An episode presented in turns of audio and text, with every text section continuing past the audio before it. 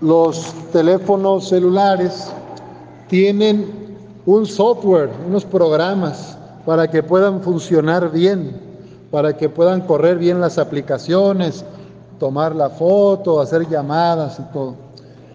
Los seres humanos tenemos un software, un manual de instrucciones que nos garantiza la felicidad. Y eso son los mandamientos, son los mínimos que tenemos para ser felices, lo mínimo que hay que vivir para que funcione bien. Podemos decir que el pecado es como un virus que le entra al sistema operativo, que afecta los programas o las aplicaciones del celular. Cuando alguien va contra uno de los diez mandamientos, empieza a haber problemas en la felicidad de aquella persona. Se empieza a poner difícil la relación de ella o de él con los demás, consigo misma, con la creación o con Dios. Cada uno de los mandamientos de la ley, que es todo lo que el decálogo de Moisés, es no una cadena ni un peso que cargar. Al contrario, el ver o vivir los mandamientos son libertad, no son cadenas ni cargas, sino que son alas para la felicidad. Vivir y respetar los mandamientos de Dios es garantizar que tu aparato, tu corazón, va a estar bien, funcionando, amando y dejándose amar.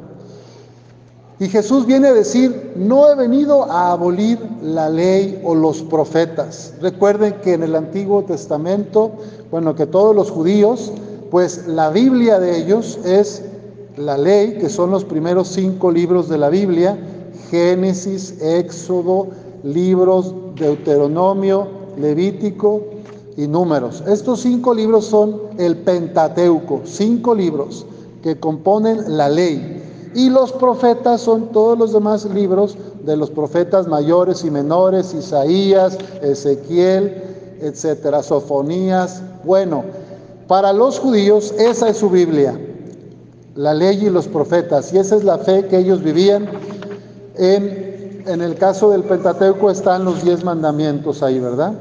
Bueno, y nosotros que somos cristianos, pues con Jesús llega el reino de Dios a este mundo, con Jesús llega la felicidad plena. No dice que lo antiguo ya no vale, no dice ya quiten esto, no importa. Dice, no he venido a abolir la ley y los profetas, sino a darle su plenitud. Entonces, no se trata de que quitemos todo el software del celular para inventar otra cosa. Lo mínimo que necesitas es respetar ese software ese manual de instrucciones. Pero Dios lo llama a mucho más. Jesús espera más que cumplir los mínimos, porque en el amor de Cristo todos podemos trascender las normas, ir más allá de lo exterior y entrar a lo profundo del corazón.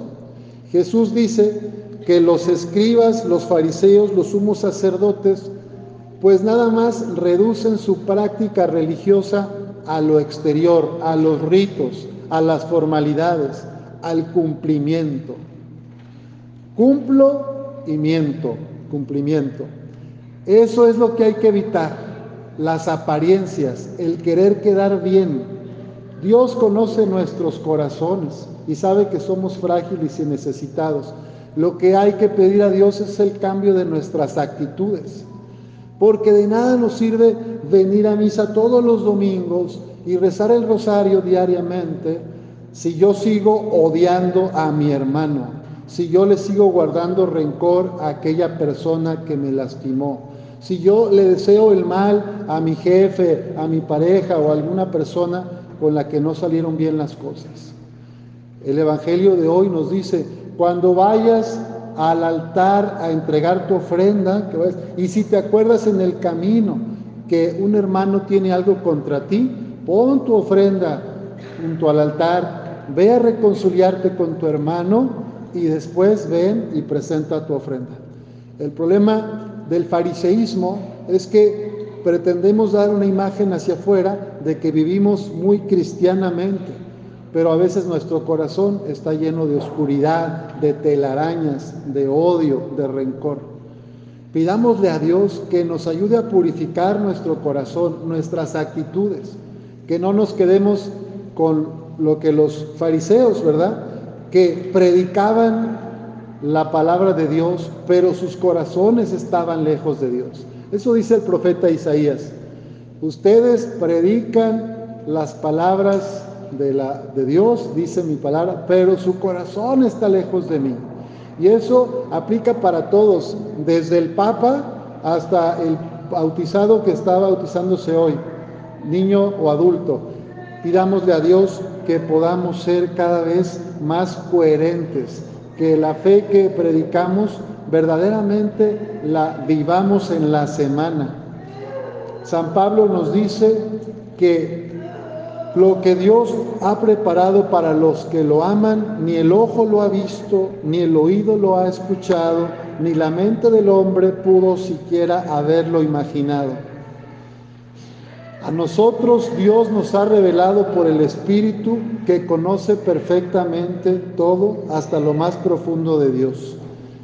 Pidámosle a Dios esa gracia de respetar los mínimos para la convivencia humana y social que son los mandamientos, pero que vayamos más allá en el amor, en la pasión por el reino, en el cuidado de los otros, de la creación y en nuestra relación con Dios. El salmista decía, muéstrame Señor el camino de tus leyes y yo lo seguiré con cuidado.